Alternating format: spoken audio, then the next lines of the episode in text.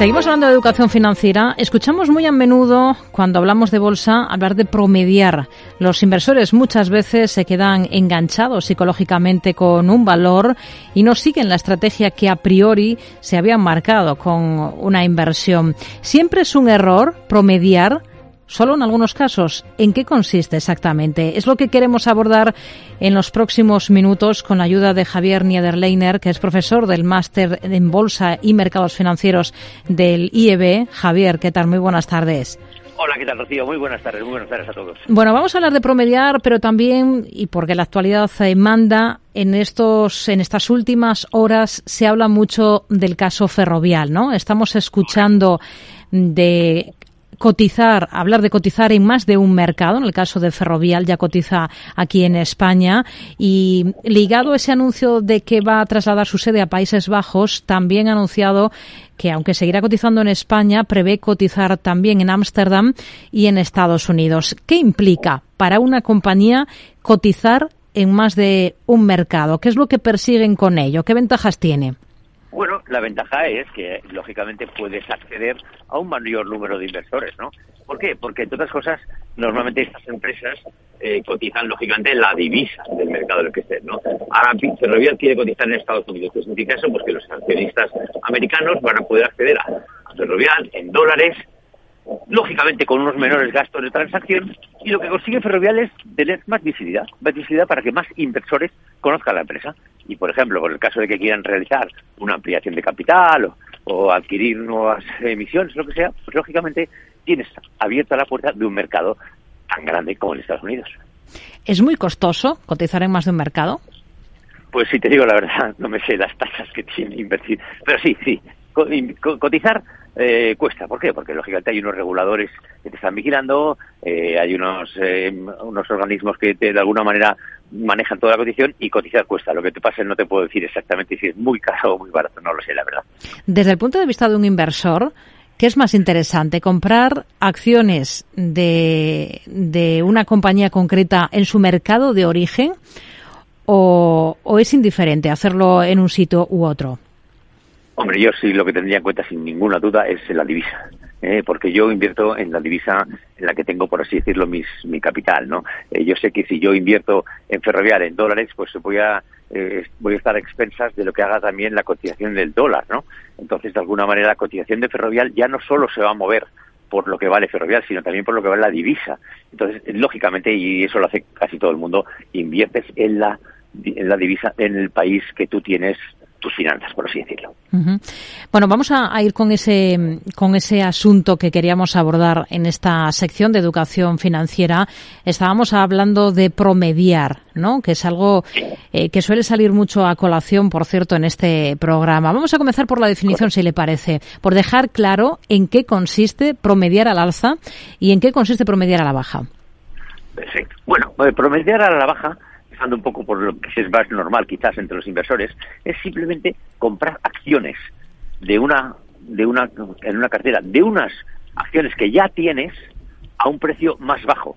De tal manera que haciendo media, pues lógicamente bajas el precio de compra del total de tu cartera. un ejemplo muy rápido. Imagina que tenemos una acción que la hemos comprado a 10 euros, ¿vale? Entonces baja y yo cuando baja 5 compro otra acción a 5 euros. ¿Qué significa eso? Que tengo dos acciones, una comprada a 10, otra comprada a 5. Por lo cual, ¿cuál es mi precio medio? 7,5. He bajado, por así decirlo, el precio medio de mi cartera. Eso es un poco lo que significa promedio, a la baja. Al alza, lo que hago es compro acciones más caras, pero claro, teniendo en cuenta que ya tengo acciones en cartera que he comprado mucho más baratas. Por lo cual, realmente lo que hago es autoengañarme, por así decirlo a mí mismo, teniendo en cuenta que comprando más acciones, subiendo el precio medio de compra. ¿Promediar a la baja siempre es un error o no? No, no, para nada, para nada. Lo que es un error es promediar sin ton ni son, por así decirlo. Es decir, cojo y digo, ala, pues ya está, como tengo una acción que estoy en pérdidas, promedio a la baja y me las quito y, y bajo el precio. No, lo que hay que tener en cuenta para promediar a la baja es que en la acción en la que estoy invirtiendo, es una empresa en la que yo creo, en la que de alguna manera ha podido tener un recorte en su precio por cualquier circunstancia, pero, insisto, tengo que comprarla porque creo en ella, porque creo que sus fundamentales son buenos, porque a lo mejor está atravesando una mala situación de mercado o porque el mercado la valora injustamente, ¿no? Fíjate, te voy a poner un ejemplo muy fácil. El caso de IAG. ¿eh? Todos conocemos IAG. Todos conocemos que ha sido el valor que más ha sufrido durante la pandemia. IAG antes de la pandemia valía 6, llegó a valer 1. Bueno, ¿Significa eso que yo no puedo promediar a la baja en IAG? Claro que puedo. Si yo creo en IAG, si creo que cuando acabe la pandemia IAG se va a recuperar, si creo que es una IAG es una buena empresa, compro más IAG y promedio a la baja.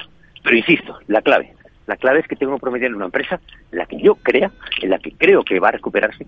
¿Por qué? Porque desde el punto de vista de análisis fundamental es una buena empresa. Hmm.